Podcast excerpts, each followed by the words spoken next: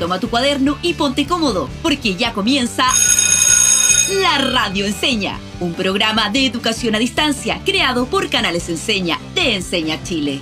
Escucha todos nuestros programas en nuestra página canales.ensenachile.cl con N, no con ñ, donde podrás encontrar este y más capítulos, además de guías que te ayudarán a poner a prueba todo lo aprendido. ¡Te esperamos! Oye, ¿y qué viene ahora? Ciencias.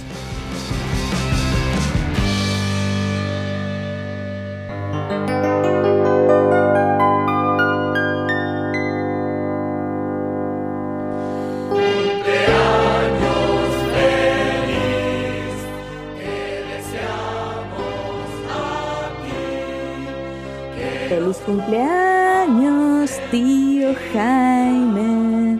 Que los cumplas feliz. ¿Qué deseos pediste, tío? Los deseos no se cuentan, pero siempre van orientados a que nuestra familia sea feliz. Oigan, y como es mi cumpleaños y juega mi equipo favorito, ¿les tinca si comemos papas fritas y tomamos unas cervezas viéndolo? Tío, pero yo puedo tomar. No, ¿cómo se te ocurre, Bernie? El alcohol es para grandes. Pero usted puede tomarse un jugo, comer papas fritas o lo que quiera y seguir jugando ping-pong con sus primos. Mmm, bueno. Chiquillos, me toca a mí ahora. Bernie y sus primos dejaron de jugar ping-pong porque encontraron muy buena la idea de mirar el partido comiendo papas fritas. Me encantaría saber por qué el tío Jaime me dijo que la cerveza era para grandes. ¿De qué estará hecha? ¿Cómo se digerirá en el cuerpo? ¿Se imaginan pudiéramos hacernos enanos y entrar al cuerpo de mi papá mientras se toma una cerveza? ¡Wow! Sería increíble. Pero ¿tú crees que se pueda? Mira, no estoy seguro, pero podemos intentarlo. Hace un tiempo, un compañero me regaló unos chicles que según él te hacen más pequeño, como del porte de una hormiga. Ya, pero ¿estás seguro de que van a servir? No perdemos nada, masquemos uno. En menos de un minuto, Bernie y Álvaro eran del porte de una hormiga. Al darse cuenta que el chicle sirvió, se apresuraron a llegar a la mesa donde estaban sus familiares y sin pensarlo se lanzaron al vaso de cerveza del tío Jaime, quien justo tomó un sorbo de su vaso. Esto es aún más emocionante que una montaña rusa. ¡Ah! Recorren el esófago rápidamente antes de cruzar el cardias, la valvulilla que se abre hacia el estómago. Uno de ellos se sorprende porque los vasos sanguíneos están absorbiendo mucha cerveza como si fueran una esponja. ¿Qué vamos a hacer si no hay cerveza? ¿Cómo nos vamos a trasladar? ¿Y cómo volveremos a ser normales? Tranquila, yo recuerdo que el líquido, antes de pasar al estómago, algo se absorbe. En algún momento tendremos que salir. Exacto. Antes de pasar al estómago se absorbe un 10 a 20% directo en la sangre. Sin embargo, nuestros amigos caerán directamente al estómago, donde flotarán en jugos gástricos y cerveza. Esto es asqueroso. Jamás pensé ver un estómago por dentro. Pero yo amo estar acá. Ya, sí, yo también. Porque podremos aprender a analizar cómo influye el consumo de alcohol en el cuerpo humano, y no solo físicamente, sino que también podremos ver lo que pasa a nivel psicológico y social. Sí, porque si estamos más informados, podremos enfrentar situaciones tomando decisiones de forma consciente y responsable con nosotros mismos y nuestro círculo cercano. Hola, ¿quiénes son ustedes? ¿Qué hacen acá? Hola, eh, yo soy Bernie, sobrina de Jaime, el dueño de este cuerpo. ¿Eres una humana? Sí, por favor no nos hagas nada. Solo queremos investigar los efectos de la cerveza en el cuerpo. Pero tú, ¿quién eres? Yo soy una célula. Vivo acá. Creo que puedo ayudarles. Hace años que observo cómo se comporta el organismo cuando ingresa comida o líquidos. Como hoy, que nos tocó recibir cerveza y papas fritas.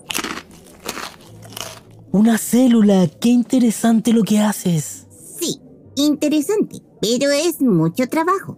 Algunas veces me preocupo, porque en ocasiones comen mucho más de lo que necesitan o cosas de un solo tipo. Por ejemplo, a tu tío le encanta comer sopaipillas en el invierno. Sí, es verdad. Y cuando ve partidos siempre come papas fritas y se toma una cerveza.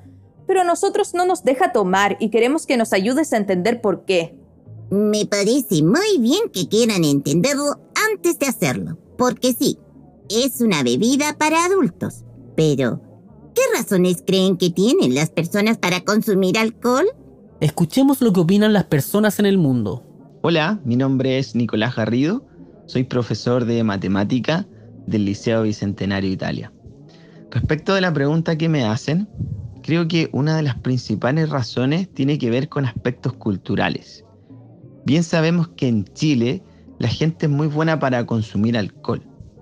Por lo tanto, en las reuniones sociales, como la mayoría de las personas toma, se genera una especie de necesidad de tener que consumir alcohol para poder compartir, para sentirse incluido y entre comillas para divertirse.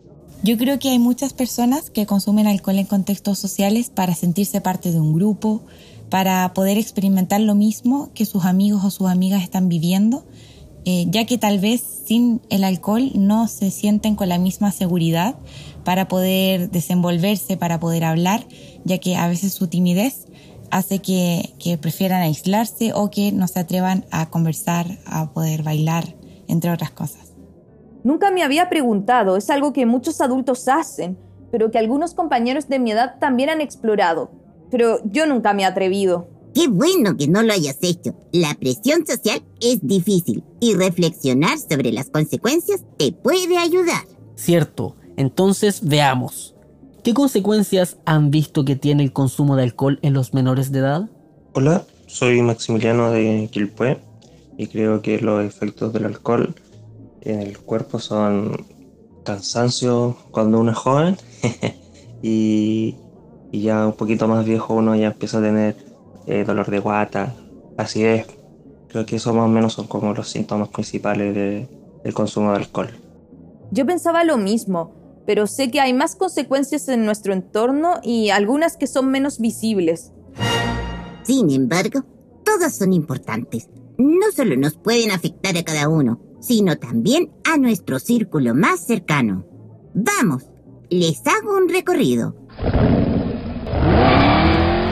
Bacán. ¿A dónde vamos primero? ¿Qué es lo que más te ha llamado la atención? Me encanta tu entusiasmo. Lo primero que deben saber es que alrededor del 20% de la cerveza se absorbe en la sangre antes de llegar al estómago. Y eso es mucho. Pero, ¿y ahora en el estómago qué es lo que pasa? En este momento, el líquido ha ido disminuyendo de a poco, porque asumo que su tío comió antes. Así es, nos comimos el medio festín de almuerzo más las papas fritas que estaban picando ahora.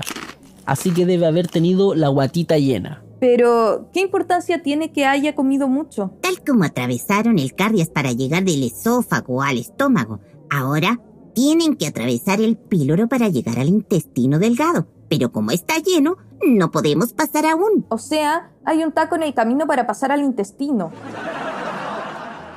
Mm, no sé qué es un taco, pero hay que esperar porque el intestino está lleno. Cuando se procese esa comida, recién ahí pasará toda esta cerveza en la que estamos flotando. Pero a ver, ¿y a dónde se va toda esa comida y cerveza que procesa el intestino delgado? Tanto la comida como la cerveza pasan al intestino delgado para procesarse y en minutos viajar por la sangre a los demás órganos, incluido el cerebro. O sea que la cerveza y las papas fritas le van a llegar al cerebro. Mientras Bernie, Álvaro y la célula esperaban ingresar al intestino delgado, observaron que volvió a caer una nueva cantidad de cerveza al estómago y que rápidamente eran digeridas por otras moléculas. ¿Qué está pasando? Esas moléculas que ven son enzimas y son las encargadas de los procesos digestivos por lo que transforman lo que comen y beben en moléculas más pequeñas para que puedan nutrirse. Entiendo, o sea, el alcohol y las papas fritas se van haciendo más chiquititas, pero ¿eso es bueno? Es bueno, porque así pueden tomar lo que les sirve y nutrirse, pero el alcohol en particular se convierte en una molécula que es tóxica para el organismo si está en grandes cantidades o por mucho tiempo en la sangre, por lo que es llevada rápidamente al hígado que lo sigue transformando. Entonces, por esto dicen que los adultos consuman alcohol con moderación, porque si es mucho o muy rápido, su hígado no alcanza a hacer su trabajo. Exacto. En el estómago las enzimas convierten el alcohol en acetaldehído y viaja al hígado para ser convertido en acetato, para transformarse en dióxido de carbono y agua y ser eliminado del organismo. ¿Y cómo lo eliminamos? Se elimina por la orina. Sin embargo, como dijo tu amiga, el consumo nocivo de alcohol puede causar daños a largo plazo en varios órganos. ¡Se abrió el píloro! Vamos al intestino delgado. Me siento en una alfombra roja. Me encanta sentir el intestino delgado por dentro. Esta suavidad que sienten en sus pies son microvellosidades que permiten la absorción de las moléculas que ingresan y que llegan al torrente sanguíneo. Miren. ¡Qué rápido absorbió! ¿Sienten ese cambio de velocidad? ¡Nos están absorbiendo! Acabamos de nuevo. Próxima parada, el cerebro. Nuestros protagonistas emprenden su viaje por el torrente sanguíneo, moviéndose por las diferentes arterias del cuerpo hasta finalmente llegar al cerebro. Ustedes en sus casas, ¿qué se imaginan que puede pasar ahora que llegamos hasta el cerebro? Tómense unos segundos para pensar.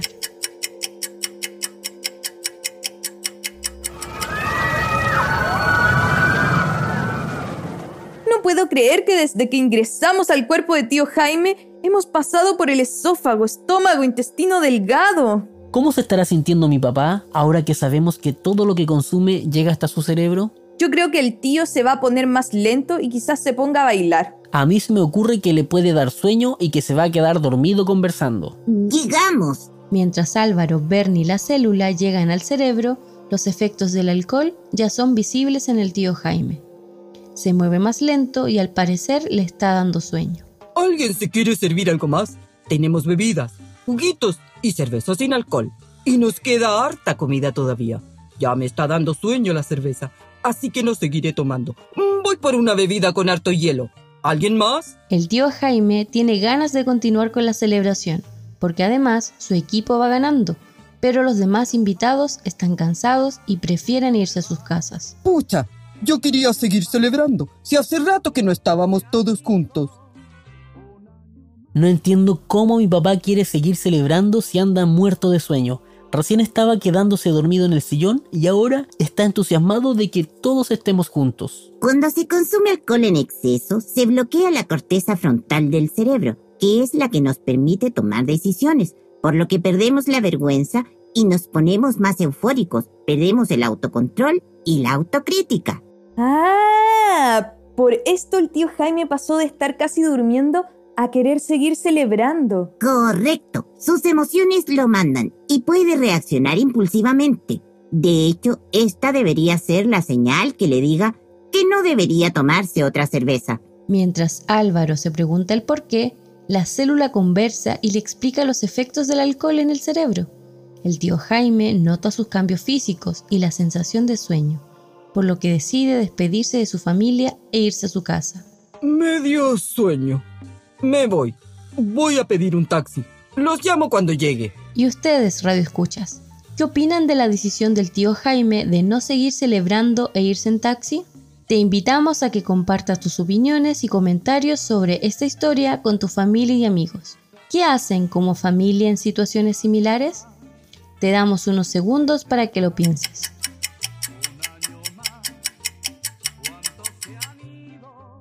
Oye, pero ¿por qué se va a ir en taxi si ustedes vinieron en auto? Es un plan que nosotros tenemos. Si mi papá decide tomar cerveza, es mi mamá la que maneja de vuelta.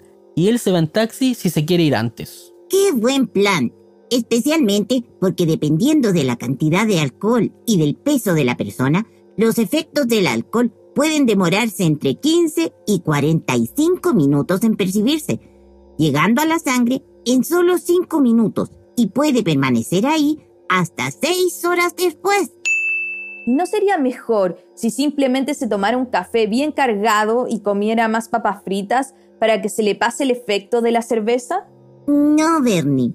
Tanto el café como el comer son mitos. El alcohol se elimina a una velocidad de 10 a 20 ml por hora aproximadamente. Por lo tanto, lo más seguro es que tome un taxi o que alguien lo lleve. Pucha, es tan común escuchar esto, pero qué bueno que estés acá para aclararlo. Si los adultos supieran, podrían tomar mejores decisiones.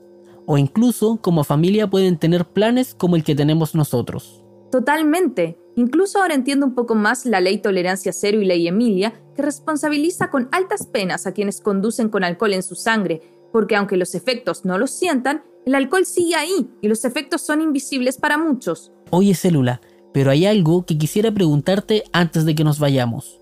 ¿Por qué nos dicen que tenemos que esperar hasta ser mayores de edad para tomar cerveza? Es que todo esto que vimos en el cuerpo de tu papá pasaría también en tu cuerpo, pero especialmente si un menor como tú consumiera alcohol, podría haber afectado su desarrollo cerebral, su capacidad para aprender e incluso su memoria a largo plazo. Ay no, a mí ya me cuesta concentrarme en clases, ni me imagino cómo podría ser. Y también imagino que como afecta a la corteza frontal, quizás hacemos cosas arriesgadas o cosas que no queremos. A mí me han ofrecido varias veces en cumpleaños de compañeros. A mí también, y siento que debería probarlo. Ya es mucho lo que se ríen de mí cuando digo que no tomo. Ninguno de tus amigos te puede obligar a hacerlo. Y si son menores, ellos tampoco deberían estar consumiendo. Conversalo con tu papá. Aprovecha la buena comunicación que tienen. Tal como tienen un plan para cuando él decide tomar alcohol, seguro podrán encontrar una forma de que puedas decir que no sin perder a tus amigos. Aprovechemos este minuto para que puedas reflexionar y conversar con tu familia. ¿Qué hago cuando enfrento situaciones similares con mis amigos? ¿A qué personas recurro para pedir consejos sobre cómo actuar? Reflexiona unos segundos. Mientras tanto, y de manera sorpresiva, Bernie y Álvaro salieron expulsados de la nariz de su tío con un estornudo. ¿Ahora qué hacemos? Nos deben andar buscando. Para nada, siguen en el patio. Vamos a mi pieza y esperemos que se nos acabe el efecto del chicle. Uf, hay muchas cosas que yo creía sobre el alcohol y otras que no sabía. No puedo dejar de reflexionar acerca de cómo esto influye en nuestras decisiones. Y a ustedes, queridos y queridas radioescuchas, ¿qué les pareció este viaje por el cuerpo? ¿Lograron identificar cuáles eran los mitos y realidades acerca del consumo de alcohol? Las y los invito a que analicemos junto a Bernie y Álvaro, pongan mucha atención. Yo creo que todo se basa en mitos y realidades. Exacto, yo también. De hecho, me gustaría saber qué piensa nuestra familia. Quizás hay cosas que no saben. A ver, lo primero que podemos preguntarles es qué piensan de esta afirmación. El alcohol te da energía. ¿Y ustedes en sus casas? ¿Qué creen? ¿Esto es mito o realidad? Uy, me acuerdo que la célula nos contó que la gente podía ponerse eufórica, pero me acuerdo que mi papá empezó a quedarse dormido. Mm, yo creo que es falso, que es un mito. Tal como dice Álvaro, esta frase es falsa. Al consumir pequeñas cantidades pueden producirse síntomas de euforia, desinhibición o soltura corporal y verbal. Sin embargo, el alcohol es un depresor del sistema nervioso. Eso significa que reduce la capacidad de realizar cualquier actividad. ¡Ay, sí! Sabemos que reducen los reflejos y la capacidad de concentración, y por lo mismo está prohibido manejar un auto. Ya, se me ocurrió otra frase para reflexionar. Todas las personas reaccionan igual ante el alcohol. Mmm, yo creo que es real. Si todos somos seres humanos, ¿por qué va a ser diferente? Nuevamente, tómense un momento para reflexionar sobre esta frase. ¿Es mito o realidad? ¿Por qué? Yo creo que es definitivamente un mito, por dos cosas muy importantes que aprendimos hoy. La capacidad de absorción del alcohol depende del peso corporal y también la célula nos dijo que a los niños, niñas y adolescentes nos podía generar consecuencias con el correcto desarrollo de nuestro cerebro. Efectivamente, existen muchísimos factores que influyen, como la edad, el peso, la proporción de agua y grasa, la hora del día, el estado de ánimo, la cantidad de comida consumida, etc. Es verdad. Importante saberlo y por eso mismo deben decir tanto que no podemos tomar. Ahora sí tengo uno que creo es 100% real, no fake. Si una persona bebe cerveza el fin de semana, no tendrá ningún problema porque tiene pocos grados de alcohol. Oh, buscaré información al respecto. Mientras Bernie busca información, te invito a realizar lo mismo. ¿Qué crees acerca de esa afirmación? ¿Es mito o realidad? Igual creo que depende, porque no es lo mismo que una persona se tome una cerveza a que se tome 10. Sí, pues Álvaro. Estoy leyendo una información de la Organización Mundial de la Salud y es un mito. Así es. Según la OMS, el consumo riesgoso es aquel que se produce cuando los hombres consumen más de 3 unidades de bebida estándar, UBE, por día o más de 14 bebidas en una semana. Y las mujeres consumen más de 2 bebidas al día o más de 7 bebidas en una semana, independiente de si tiene pocos o muchos grados, o si solo lo hace los fines de semana. Oye, esto es impactante, se lo comentaré a mi familia porque no sé si lo saben realmente. Sí, y me queda el último mito o realidad, pero estoy segura que va a ser muy fácil para ti. Una ducha bien fría o un café bien cargado te despejan el alcohol en la sangre. Ah, ese está demasiado fácil. ¿Recuerdas la conversación con la célula? Ahí estaba la clave para responder esto. ¿Es mito o verdad? Es un mito. Porque el alcohol se quedará en el cuerpo de la persona el tiempo que el hígado se demore en procesarlo. Qué buen mito mencionaron. ¿Qué pensaron ustedes en sus casas? Lo cierto es que un café o una ducha fría pueden dar la sensación de estar más despierto, pero no disminuirá la cantidad de alcohol en la sangre, ni tampoco los efectos en el sistema nervioso. Ni la comida ingerida con posterioridad, ni beber agua, ni tomar café, ni dormir una siesta harán que el proceso sea más rápido. Por eso era tan importante ese plan que organizaron con tu familia por si tu papá tomaba cerveza. Un buen ejemplo para nosotros. Sí, y además, esto me hace pensar en todo lo que aprendimos hoy. Encuentro demasiado importante poder informar cómo es el consumo responsable de alcohol, para que cada persona pueda decidir informadamente. Y dejar de difundir los mitos que nos ponen en riesgo. ¿Y ustedes en sus casas están listos para reflexionar qué aprendieron hoy? La primera pregunta es, ¿qué otro mito es común sobre el consumo de alcohol entre tus amigos o familia más cercana?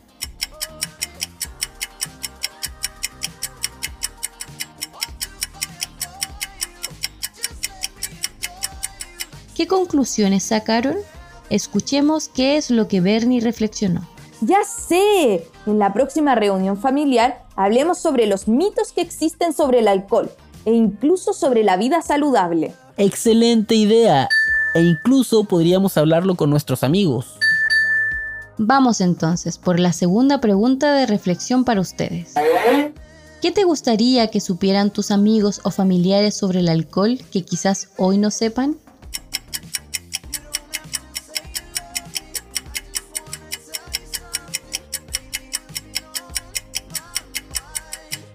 Partiría diciéndoles que hay muchos factores que influyen en que alguien tome la decisión de consumir alcohol y que es clave saber que hay muchos mitos en torno a las razones para hacerlo. Yo agregaría que el consumo de alcohol no es un juego, por lo que debe hacerse moderadamente, con responsabilidad y siempre después de los 18 años. Además, diría que es súper importante construir relaciones positivas con nuestra familia y cercanos, y así podríamos generar espacios de confianza para prevenir el consumo de alcohol antes de los 18 años y promover un consumo responsable en los adultos. Y finalmente, queridos y queridas radioescuchas, les invito a que puedan compartir con sus familias y amigos. ¿Qué decisiones quiero tomar a partir de lo que me hice consciente en este capítulo?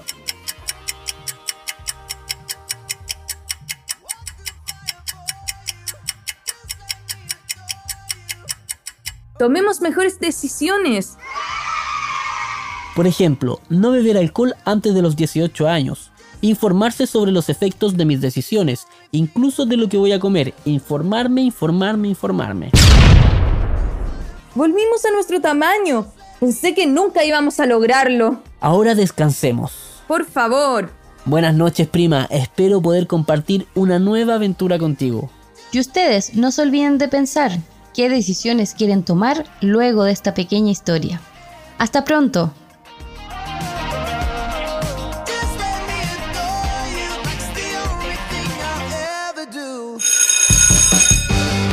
Termina la clase y parte el recreo. Descansa. Nos encontramos en un próximo capítulo de La Radio Enseña.